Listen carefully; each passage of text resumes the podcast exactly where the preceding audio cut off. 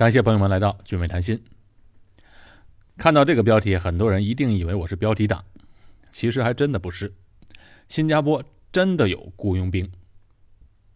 那么，新加坡的军事力量呢，分为三部分。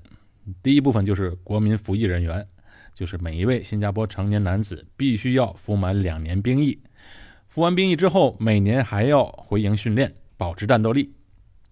那第二股力量就是全职军人，那么全职服役的人员。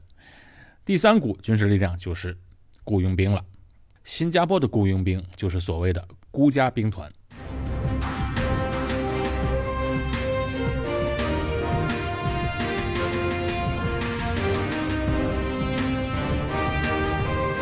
中国一般翻译为敦尔喀军团，它是新加坡重要的保卫力量，也是一支反恐的支队。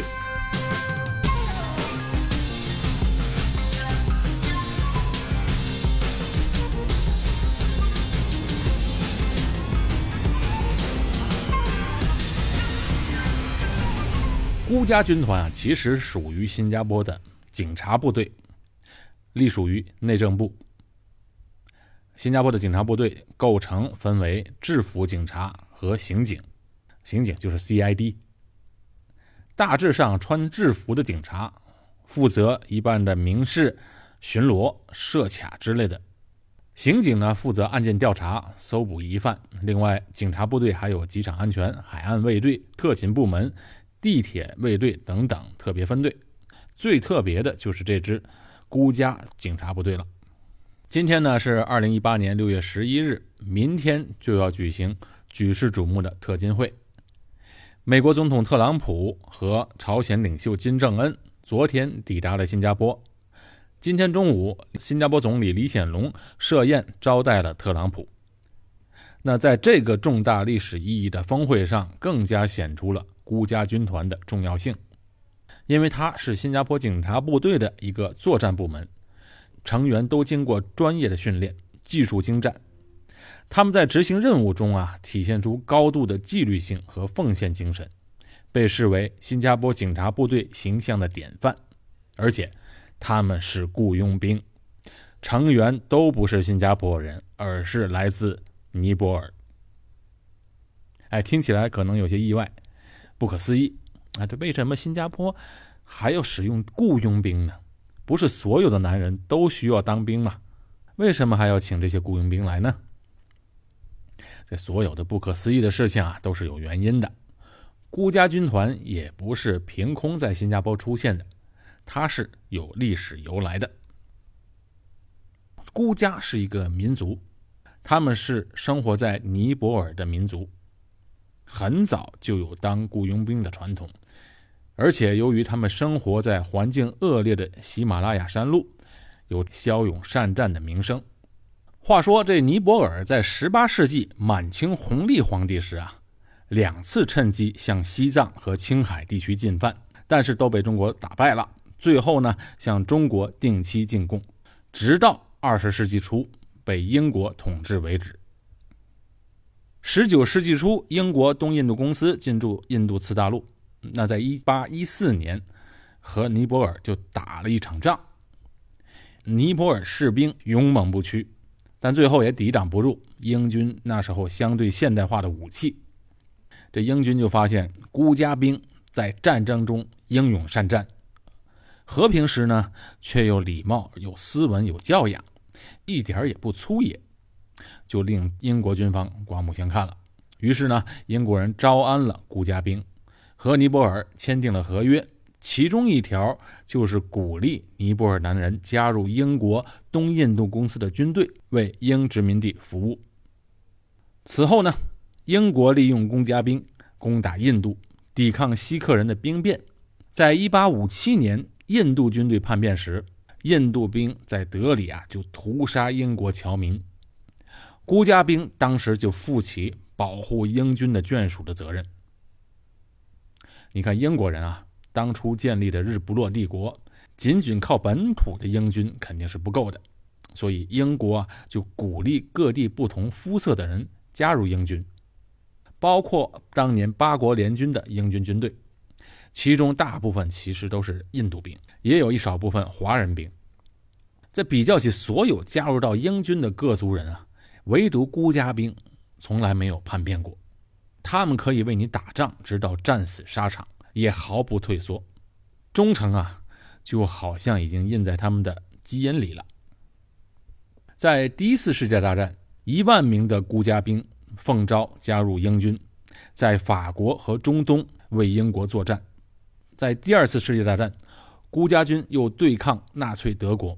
之后，在英国和阿根廷争夺福克兰群岛战争中和中欧科索沃内战，孤家兵都派上了用场。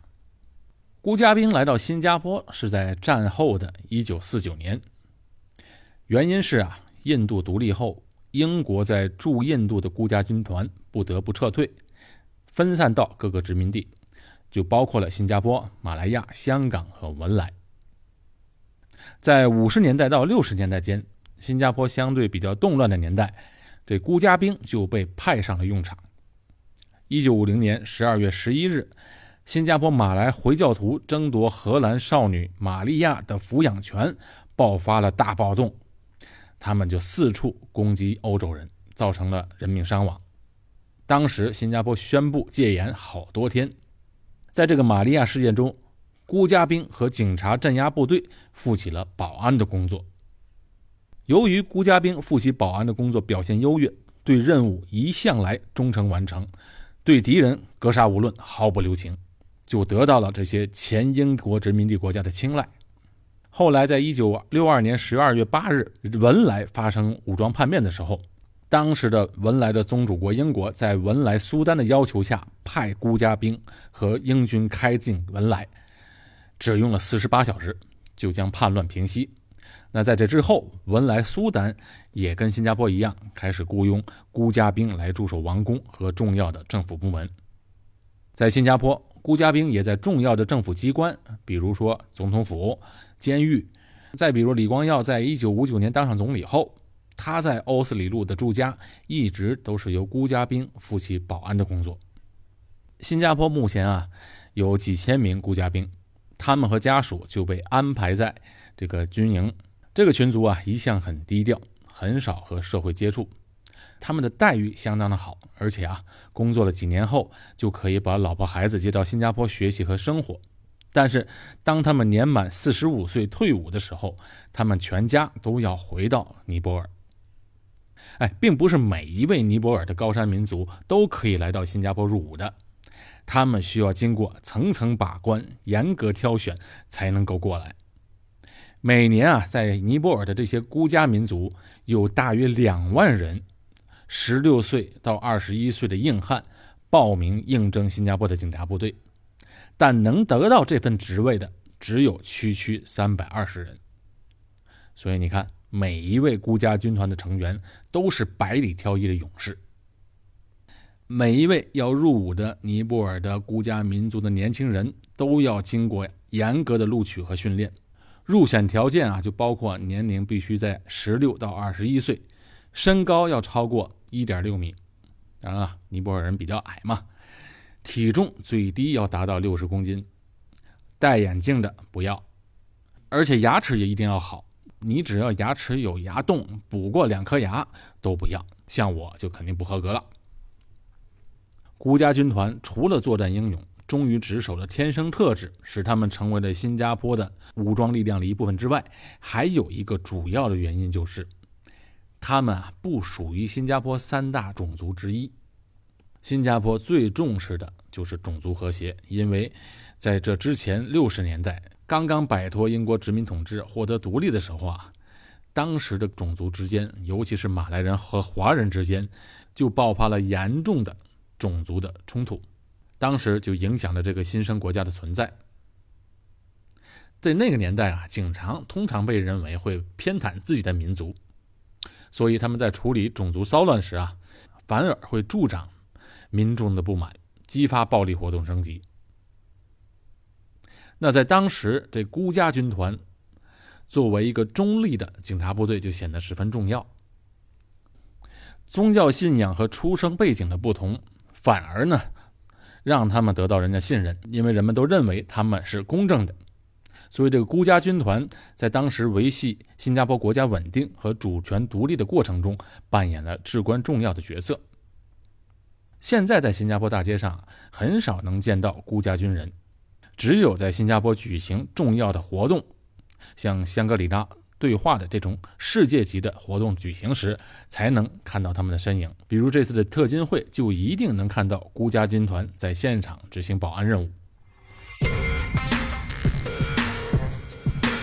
另外，在特朗普和金正恩的酒店外边，也能看到他们的身影。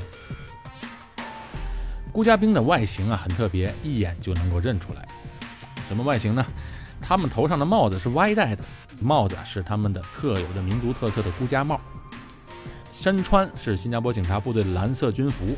另外最重要的就是他们的背后都挂着一把孤家弯刀。这孤家弯刀啊，身长二十八厘米，不做任何抛光，但是看起来啊就特别的凶猛。孤家弯刀的刀鞘一般都是常见的水牛皮的刀鞘，刀鞘呢固定在皮带上有一个挂环，用于穿皮带。刀鞘的尖端有黄铜包尖来保护的刀鞘，并起着支撑和美观的作用。传说啊，这孤家民族以前这个刀是不出鞘的，但是只要这刀出了鞘，就一定要沾了血，才能放回刀鞘，这是他们的传统。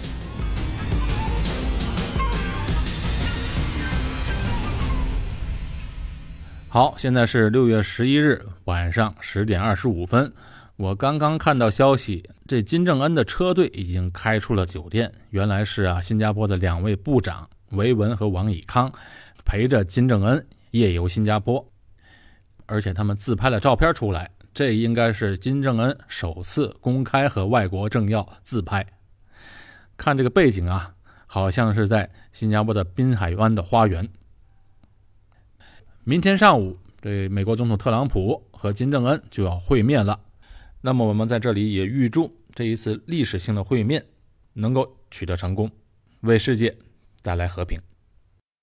感谢朋友们的收听，我是高俊伟，在新加坡。我们下期节目再见。